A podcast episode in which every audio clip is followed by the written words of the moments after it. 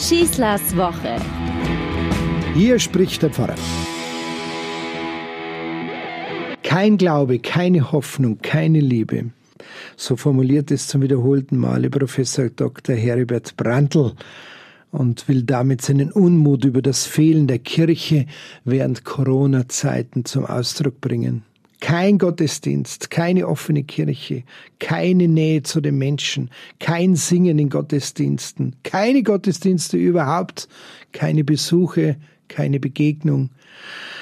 Alte müssen alleine in ihren Altersheimen die Zeit verbringen. Sterbende müssen alleine von dieser Welt gehen. Kranke werden nicht besucht und Beerdigungen sind unglaublich trostlos.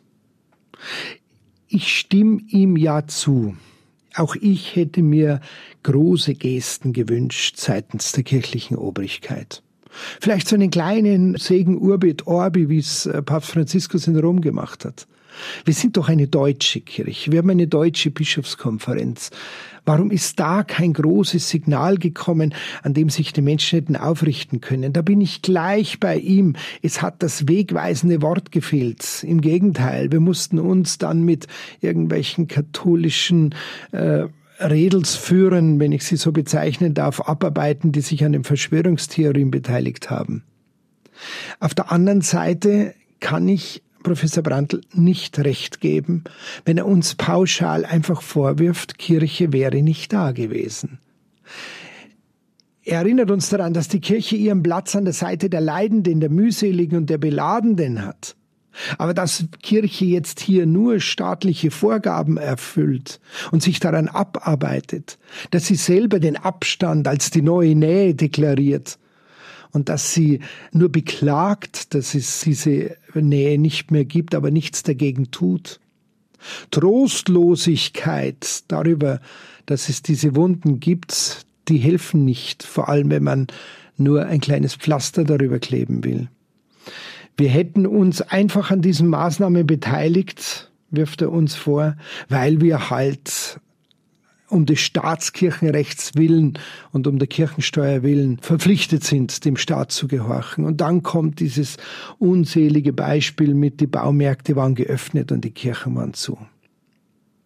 Kirche ist eben nicht nur diese große Institution und Kirche ist ja auch nicht nur das große, leider Gottes fehlende Wort und die fehlende Geste dieser Kirche in diesem Land.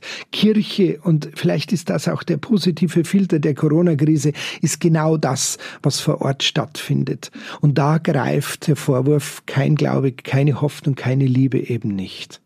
Wenn man in die Gemeinden hineinschaut und jede Gemeinde steht für sich selbst, dann kann man erleben, wie viel Fantasie und wie viel Mut da aufgebracht wurde, um genau dieses Fehlen der Nähe auszugleichen. Das nahm schon teilweise skurrile Formen an. Da waren äh, Pfarrer, die sich mit der Monstranz in einer Rikscha oder einem offenen Auto durch die Freiham fahren lassen. Hätte ich persönlich jetzt nie gemacht.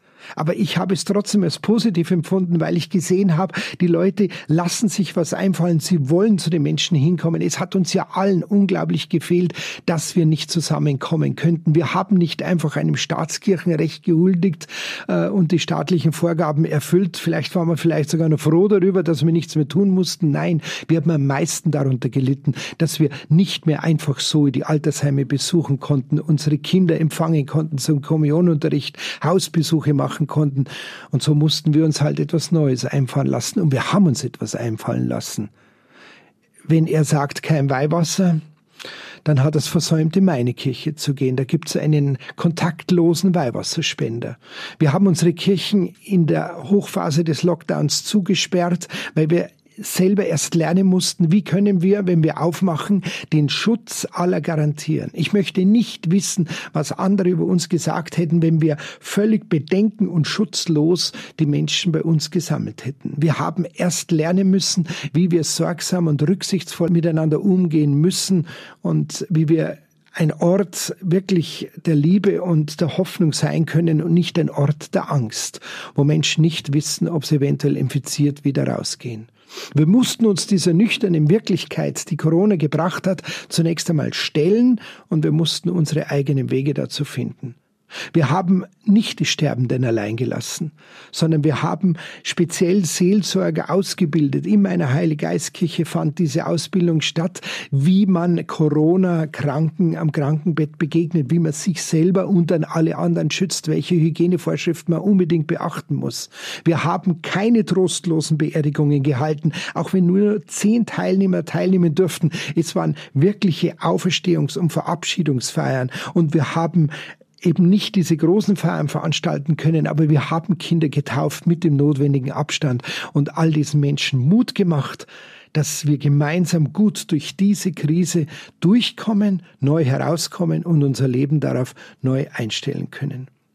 Brandl endet mit dem Satz, Glaube ist doch nur der Versuch, in der Wahrheit zu bleiben. Da gebe ich ihm wieder vollkommen recht. Aber diese Aussage bindet ihn ganz genauso wie mich. Ich wünsche euch eine gute Woche und schaut einmal hin, schaut einmal in eure Gemeinde rein, was da an vielfältigen Angeboten und an neuen Ideen hier Menschen umgesetzt haben, um euch nicht zu verlieren. Euer Pfarrer Schießler. Schießlers Woche ist ein Podcast vom katholischen Medienhaus St. Michaelsbund, zu hören auch im Münchner Kirchenradio.